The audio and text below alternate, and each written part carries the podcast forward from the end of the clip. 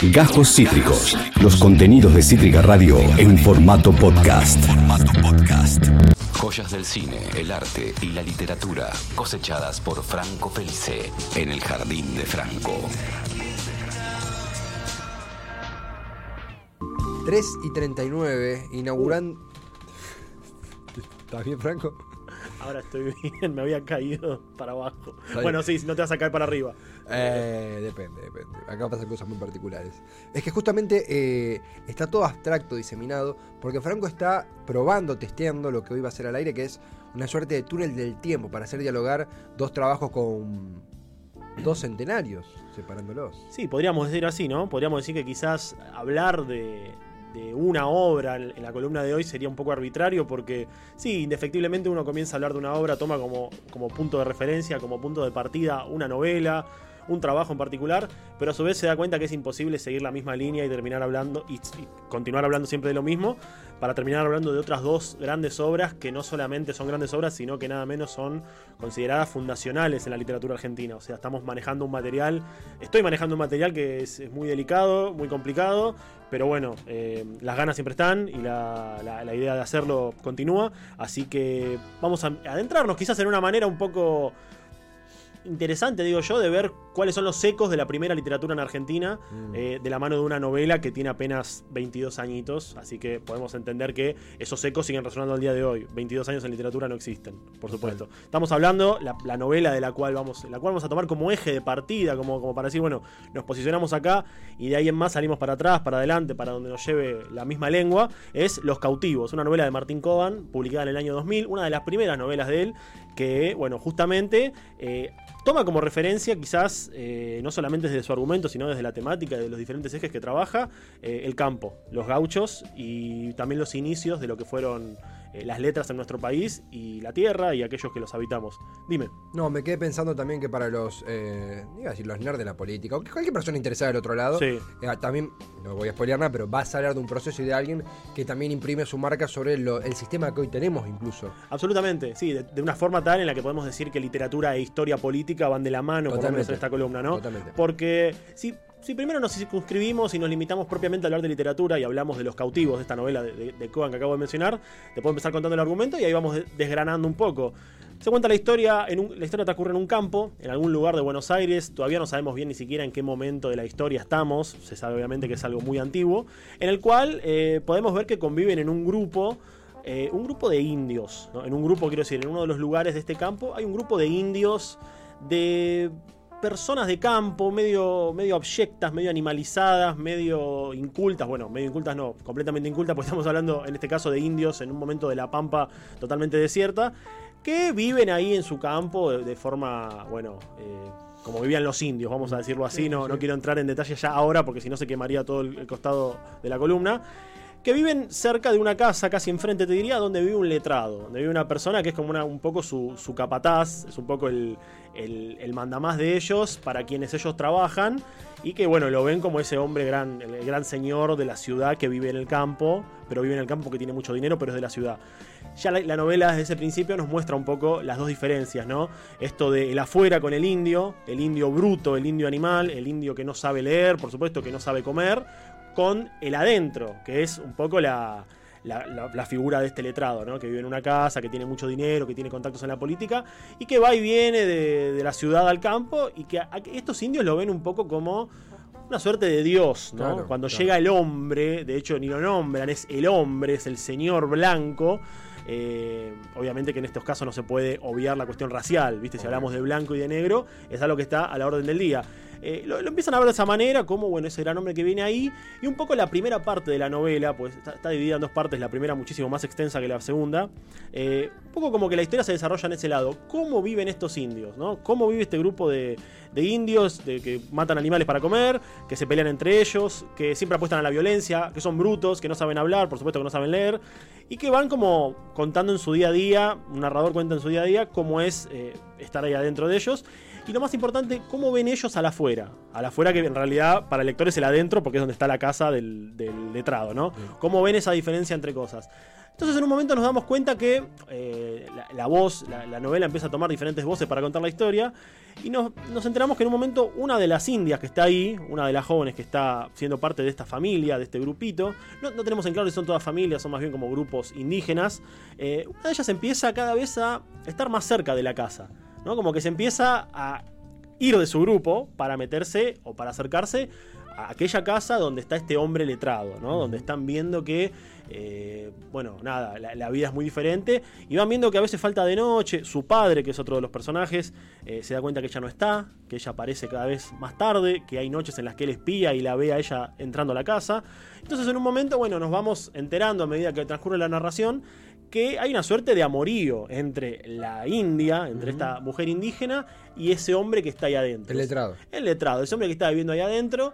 Una, un amorío, por supuesto, clandestino, ¿no? Porque imaginemos que más allá de, no querer manchar su imagen de, hombre letrado que está enamorándose de una india, tampoco la india quiere poner en el lugar al letrado como de eh, el hombre que me lleva, ¿no? Entonces hay como tensiones y fricciones de ambos lados, de ambos bandos, del lado letrado y del lado indígena, vamos a decirlo así. Mm. Entonces a medida que va transcurriendo, nos vamos entendiendo un poco en la novela en qué momento histórico estamos, cuando por ejemplo, en una de las andanzas típicas que tienen estos, estos indios para ir a cazar comida, para ir a cazar animales, perdón, para comer, para buscar comida, para buscar ramas para prender el fuego, se encuentran con una tropilla, de una tropilla con hombres que van gritando viva la Santa Federación. Y un poco como que ya eso nos tira el primer, bueno, estamos en este momento de la historia, el ambiente político es este, bueno, ya estamos parados acá de alguna manera o de otra. Y también, ¿no? Ver en ese momento cómo la diferencia de realidades y la diferencia de perspectivas humanas, te podría decir, se nota mucho acá, porque tenemos a los hombres a caballo, que son hombres, no, no sé si letrados, pero con cierta formación política, hombres que provienen de otras partes de la, de la, provincia, más ligados a la ciudad, y tenemos a los indios que lo ven, los ven a estos hombres como superhéroes, y, de que a tal, a tal forma de que aquello que repite, ello que lo que dicen los hombres de Viva la Santa Federación, ellos lo repiten como un mantra sin saber lo que significa, no saben lo que es la Santa Federación, no saben quién es eh, Juan Manuel de Rosa, no saben absolutamente nada, no saben ni siquiera en qué año viven. Entonces el primer momento que me gustaría tratar la novela es este, ¿no? Cómo dialogan esas dos realidades entre letrados o gente con cierta formación y los indios. De todas formas, eh, realmente la, narración y la, historia de la, primera, de la primera parte de la novela me parece que llega a un punto alto y se da vuelta cuando eh, nos enteramos que aquella persona que está en la casa, aquel letrado que está manteniendo este amorío clandestino nocturno con, con la India es un, se empieza a hablar de que es una persona de las letras, se comienza a hablar de que es un escritor, de que es alguien que es de provincia y que por sus ideas políticas está siendo exiliado, que se está llevando y como que los indios, dentro de su ignorancia, porque la ignorancia es absolutamente total y, y hasta violenta la ignorancia que tienen ellos, ¿cómo nos vamos dando cuenta de quién es esa persona? y que es hermano de un hombre de pueblo de apellido Echeverría, eh, que tiene campos y que entonces está usando la casa de su hermano como para salvaguardarse de aquello que la política trata de inculcarle, aquella, de, los hombres que pensaban como él en ese momento estaban siendo perseguidos, asesinados incluso.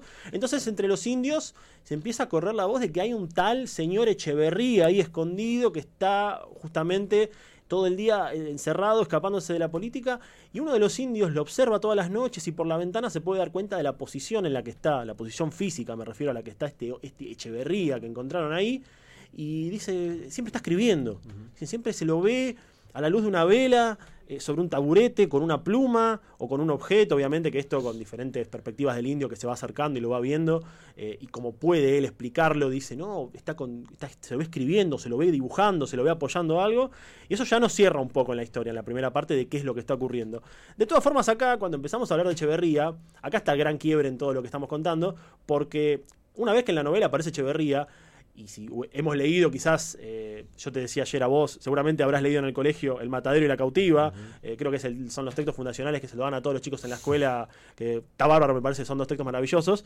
Son estos dos textos que están como, son, a ver, para, para aquellos que no saben, son de la autoría de Esteban Echeverría, son estos dos textos que están considerados como el gran comienzo de la literatura argentina, ¿no? El Matadero se escribe en 1840, pero recién 30 años después se publica, recién en 1871, fines de 1870, aparece la primera publicación eh, real, física, digamos, del Matadero. La cautiva tiene otra historia de publicación es mucho, mucho más posterior, poco antes de la muerte de Echeverría. Echeverría muere en 1851. En 1839, 1840, casi a la par del matadero, aparece La cautiva, que son como todos textos fundacionales que aparte no solamente son ejercicios literarios, sino que también tienen como principal eje y como tema a tratar, bueno, la realidad política. No olvidemos que el matadero, el gran tema y lo que subyace en toda la narración es unitarios versus federales. Es como la, famosa mojada de oreja que le hace Echeverría a Rosas, mostrando que, eh, los salvajes unitarios, ¿quiénes son? Bueno, los salvajes, ¿quiénes son los, en realidad, para él, los civilizados? ¿Quiénes no lo son? Y bueno, transcurre toda la historia en un matadero con el unitario que es, atrapado por los, por los federales y que bueno, es torturado, luego que es vejado. Entonces, un poco la idea de Echeverría en el matadero es esa, es como decir, eh, hemos hablado alguna vez del matadero, ahora que me acuerdo. Es un poco como decir, bueno, esto está manejando la Argentina, estos salvajes, el pobre unitario, Echeverría era unitario, el pobre unitario está siendo, bueno, violado y acosado por toda esta gente. Esa es la primera. Y acá hay algo, ¿no? Porque cuando nosotros leemos El Matadero, entendemos quizás en retrospectiva, han pasado casi 200 años de la publicación, entendemos en retrospectiva un poco los modelos de país que desde la, desde la literatura ya se trataban en la formación de una nación. Ya desde la literatura eh, mostraban que los escritores tenían una responsabilidad política y un peso político que como eran escritores, escribían ficción o escribían poesía, bueno, sublimaban esa, esa ideología a través de sus obras. El caso de Echeverría creo que es el más famoso, está súper claro y me parece que es el mejor porque si uno quiere saber cómo pensaba Echeverría respecto a Rosas y a la situación del país allá por 1830, 1840, bueno, tiene que leer El Matadero, un cuento súper cortito, que eh, metaforiza totalmente y no la relación entre unitarios y federales, como diciendo, ah, ustedes son los santos, el gran señor, no, no, la realidad es esta. Entonces acá tenemos esta famosa escisión que aparece, ¿no? En que, bueno, podríamos irnos por las ramas hablando de ciertas teorías, pero no vamos a aburrirlos con eso. Eh, tenemos esta cierta escisión que dice que el matadero un poco como que introduce al, fundar la ficción nacional junto con, la cautiva, un poco que va de la mano con otra publicación que aparece años después, en 1845, para ser exactos, de la mano de otro gran pensador y autor que es Domingo, Sarmiento, Domingo Faustino Sarmiento, cuando escribe Facundo, la vida de Facundo Quiroga, en la que eh, ya en el subtítulo nos queda claro que civilización o barbarie es el gran tema a discutir aquí, ¿no? Si uno lee el, Facundo, lee la primera parte, se habla un poco de la conformación del país, se habla del suelo, se habla de aquello que va a ser grande a la nación, eh, el día que decidamos tomar las riendas de nuestros antepasados y todo eso, y un poco como que el subtema del Facundo es este, es civilización y barbarie. ¿Quiénes son los bárbaros, incivilizados, animales, y quiénes son los civiles, la gente de bien, la gente letrada. Entonces, ¿qué tiene que ver esto con los cautivos? Dirás vos, ¿por dónde se entra en este lado? Que estamos mezclando a Echeverría, estamos mezclando a Sarmiento. ¿Y qué tiene que ver Coan 180 años después cuando escribe Los cautivos? Bueno, nos tenemos que parar acá en la perspectiva, a mi humilde entender, del narrador de los cautivos, ¿no? Porque el narrador de los cautivos pareciera, incluso ya eh, desde el primer momento te diría, el narrador de los cautivos pareciera tomar partido en esta escisión sobre civilización y barbarie y él mismo ponerse en una posición de hombre letrado, de hombre civil que observa aquellos incultos animales, aquellos brutos mm. que eh, no pueden vivir en una vida, no, tienen un día a día normal como tienen las personas normales. De hecho, es interesantísimo leer cuando uno encuentra en los cautivos eh, descripciones de los indios, que insisto, el narrador es aquel que los cuenta, eh, siempre los está rebajando de una manera como, no, esta gente ni siquiera tiene imaginación. Yo hoy marqué uno de los, de los fragmentos que me interesaron mucho, en la que, bueno, están en una escena están paseando dos de los protagonistas de los cautivos, están paseando y en una parte uno, el, el narrador cuenta, pensó en un caballo, en la pobre imaginación de estos habitantes de la nada. Todo se asociaba, tarde o temprano, con los caballos. Adivinando este pensamiento, o no pudiendo pensar sino en esa misma dirección, Mauré le dijo, póngase como una yegua, ¿no? Esta animalización, esta, esta idea de que el hombre, aquellos que están ahí viviendo, que son estos indios, eh, conciben la vida como si fuesen animales, ¿no? Lo, estamos viendo incluso a la manera de relacionarse entre ellos. Acá estamos leyendo una, escena en la que me confundí, no están paseando a caballo, sino que eh, están teniendo relaciones sexuales. Al decirle póngase como una yegua, hay una idea ahí de animalización que ahora no puede parecer graciosa, quizás tomada con un humor, pero pasaron 200 años. Realmente pensar que había una suerte de eh, imaginario, bestial, sobrenatural de los humanos eh, de la parte de los indios, por supuesto, es algo muy común. Entonces creo que el principal, eh, la, principal estrella para mí, o el principal punto alto en la novela Los cautivos, es este narrador, ¿no? Porque insisto, y, lo quiero subrayar con eso, pareciera que el narrador se recuerda esta decisión entre civilización y barbarie, y él se planta, él toma una postura y dice, bueno, nosotros que somos la civilización, vamos a hablar de estos bárbaros, de estos bárbaros que aparte son animalizados, no saben comer, eh, lo, único que les interesa es la violencia, no saben dialogar, no saben leer, hay escenas en las que, en una escena en la que Echeverría le enseña. Echeverría nunca aparece en la novela, esto quiero que quede claro, no es que la habla, aparece, no, sino se, se, habla de él. Eh, una escena en la que Echeverría le enseña a una de las indias a escribir su nombre. La india le muestra en la madera a sus, a sus familiares lo que escribió. Y aquellos lo ven y piensan que es magia y se asustan y le pegan y la escupen y le tiran cosas y le rompen todo porque no pueden entender que más allá de que está pudiendo escribir, que es algo que ellos no saben, eh, no pueden creer que ese hombre de afuera, ese hombre letrado, ese hombre blanco, ese escritor, eh, les está contaminando su, ambiente. Su ambiente en el, que, en el, cual ellos están cómodos, en el, del embrutecimiento, en el de la animalización, insisto. Y es muy importante hablar de animalización, porque la repetí varias veces la, palabra y pareciera que da vueltas y no dice nada, pero realmente cuando uno lee el matadero, cuando lee la cautiva, encuentra animalizaciones políticas por parte de los adversarios. En el matadero, al, al unitario cuando lo encuentran, lo tratan como si fuese un animal. O sea, realmente porque, bueno, lo violan, lo vejan, lo torturan, termina muriendo. Los federales. Los federales, exactamente. Y en La cautiva pasa algo parecido. La cautiva es el poema, es un poema épico que eh, viene generalmente junto en las ediciones. De hecho, la edición que tengo acá es el, son El Matadero y La cautiva. La cautiva es el otro poema de Echeverría, donde, bueno, se cuenta la gesta heroica de una mujer que es María, que está buscando, a, va a rescatar de los indios a, a Brián, que es su pareja.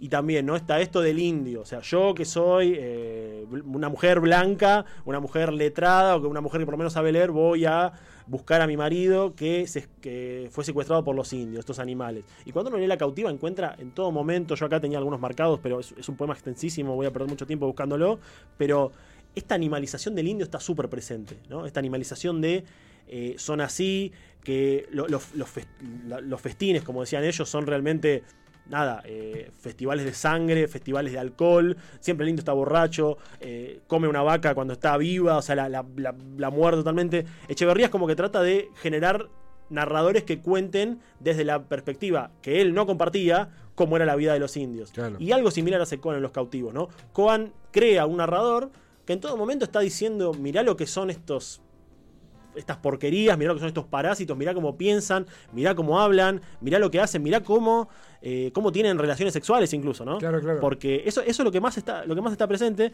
Y acá de hecho estaba buscando algo. Eh, si querés hablar un poco. No, es justamente la. Estamos conversando con Franco Feliz en el Jardín de Franco, en este diálogo Coan Echeverría. Sarmiento. Eh, Sarmiento. Echeverría Sarmiento. no, eso no son estaciones de tren, aclaramos, podrían serlo, no. Mm. Son autores pilares no solamente de la literatura doméstica, sino el sistema político y, incluso me animo a decir los ecos de las grandes grietas como país que tenemos de estos tiempos que parten su génesis en el tiempo de las guerras civiles, justamente en el siglo XIX, también perteneciente Echeverría a la generación del 37. Exactamente. Digo, flor, de, flor de contexto. Sí, flor de contexto, aparte la, la, fundación, si nos vamos del lado de la literatura, eh, la fundación quizás del romanticismo español, eh, perdón, argentino, ¿no? En español quise decir la, la, influencia. Y acá encontré justo un pasaje que, me interesaba mucho, justo también lo marqué, que transcurre en un momento en el cual los indios están preguntándose por qué el patrón no sale de la casa, ¿no? Ellos recordemos que están viendo cómo en esa casa está ese patrón, ese hombre blanco, cómo ellos no lo no, no entienden qué pasa y recuerda que bueno, dice así, no era un buen indicio que el patrón permaneciera constantemente adentro, sin nunca trasladarse, sin nunca al menos asomarse a ese afuera en el que estaban ellos. Empezaron a pensar que con esa prescindencia les estaba manifestando un gran enojo, una categórica indignación, con su correspondiente represalia. Empezaron a preguntarse, ahora sí, con intriga, pero con una intriga referida a sí mismos y no al patrón, qué podían haber hecho para merecer, como seguramente merecían, este castigo de ser sostenidamente pasados por alto. Sucede con las comunidades poco desarrolladas lo mismo que con el niño en una etapa primaria de su maduración. No puede ver las cosas sin ponerse a sí mismo en el centro, sin pensar que todo tiene que ver con él. No hay que confundir esta inclinación primigenia con la vanidad del que, pudiendo concebir al mundo independientemente de sí, se da, empero, tanta importancia que a todo le antepone su yo.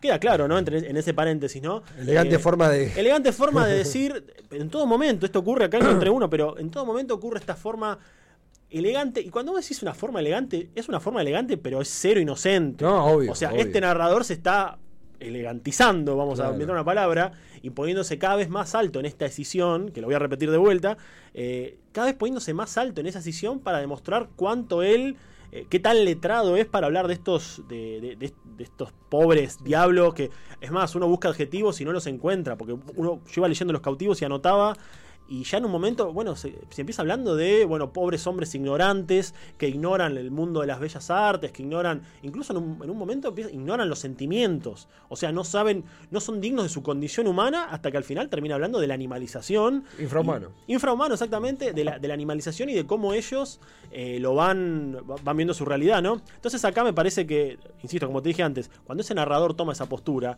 de, dirigirse, es lo que realmente hace fuerte a este relato. es lo que realmente hace fuerte a los cautivos, ¿no? Sobre todo en la primera parte, porque de la segunda parte no hemos hablado, es una segunda parte muy cortita en la cual eh, tiene mucho más contexto histórico, contexto histórico ahora sí, en el cual, bueno, eh, Echeverría escapa de, la zona rural, se, esconde primero en Montevideo, después creo que aparece en otra zona de Uruguay, después viene a Buenos Aires, eh, y bueno, todo esto ocurre después de este momento en el cual él tenía su amorío clandestino con la India, que en la segunda parte la India decide ir a buscarlo a la ciudad cuentan toda la peripecia que ha habido, cuentan cómo, bueno, cómo se sube a diferentes medios de transporte de esa época para llegar a Buenos Aires, llegar a la ciudad. Imagínate una mujer india que vivía en el campo, que comía animales y que hacía sus necesidades en un pozo. De un día para el otro aparece en la gran ciudad, en Buenos Aires, sobre todo en plena expansión, buscando a, su amor, a su amor desaparecido, que el final no lo voy a contar porque si no le sacaría mucha gracia, pero eh, buscando a su amor desaparecido.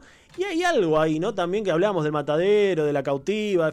Hay, algo, de esa deuda con la literatura nacional eh, fundacional, estos tres grandes relatos de la literatura fundacional, El matadero, la cautiva y el Facundo, hay algo de la cautiva también, porque estamos hablando de una mujer heroica que atraviesa el país para ir a buscar a su amado. Lo mismo que ocurre en la cautiva, obviamente desde otra perspectiva. Recordemos que la cautiva es una mujer yendo a buscar a su amado de las manos de los indios salvajes que se comen entre ellos, que se violan, que se emborrachan, que matan animales por placer.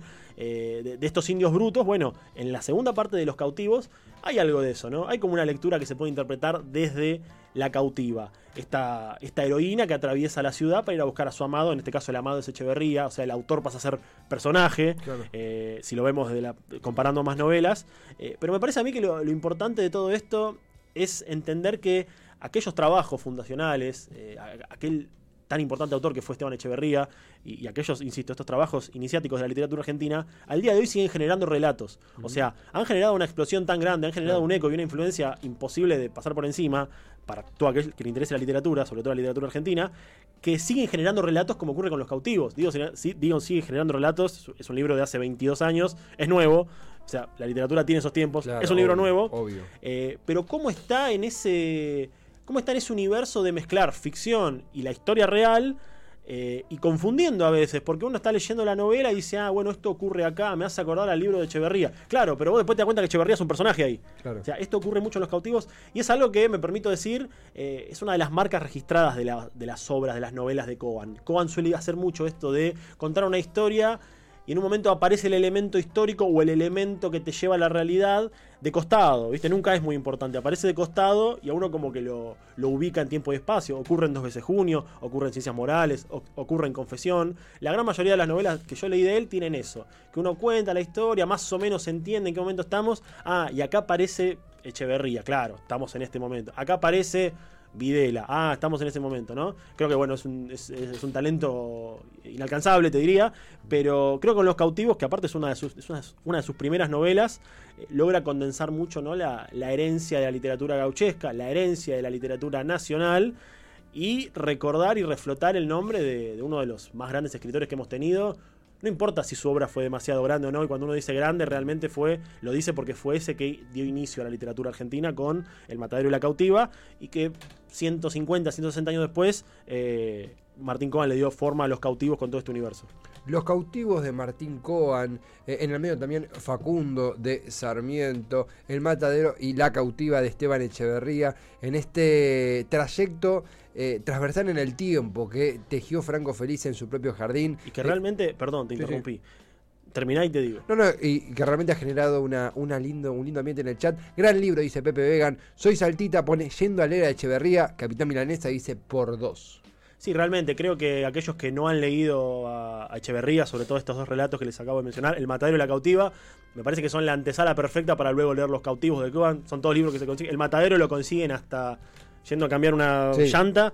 Y los cautivos se consigue bastante. Pero, pero como te decía antes, como te, explicaba ayer, una columna difícil, pero difícil ¿por porque tratar de dar a entender eh, la influencia de algo tan grande y cómo los procedimientos literarios terminan haciendo mella, eh, creo, que era, creo que es la columna de más literatura que hice en mi vida. Porque realmente eh, no es solamente contar una historia, bueno, lo que pasa es esto y, hacer un, panorama narrativo, sino entender el funcionamiento y la puesta en valor de, la literatura nacional, de la literatura gauchesca, y cómo luego de, décadas y décadas de leer ciertos relatos, eh, eso termina siendo una implosión y un eco propio en la obra de uno, ¿no? Eh, yo por eso creo, uno puede leer Los Cautivos por sí, pero si antes leyó El Matadero y la Cautiva, le va a gustar el doble. Porque tiene esa cosa de, claro, esto está parado acá, ¿no? Y lo voy a decir, con esto cierro, repetirlo del narrador uno le presta atención al narrador luego de haber leído a Echeverría o a, Sarmiento, y a Sarmiento y encuentra ¿no? esta, esta posición jerárquica en la que el narrador de los cautivos se para para decir eh, yo soy el letrado, ellos no, miren cómo hablo de esta gente,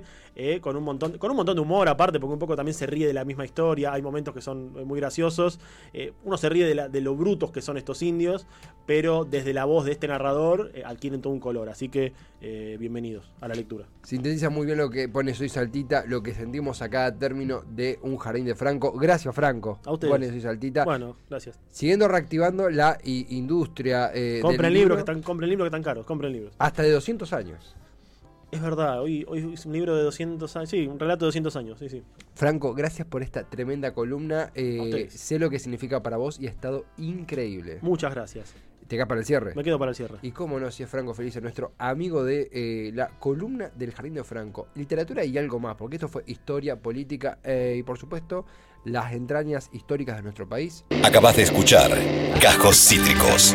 Encontrá los contenidos de Cítrica Radio en formato podcast en Spotify, YouTube o en nuestra página web.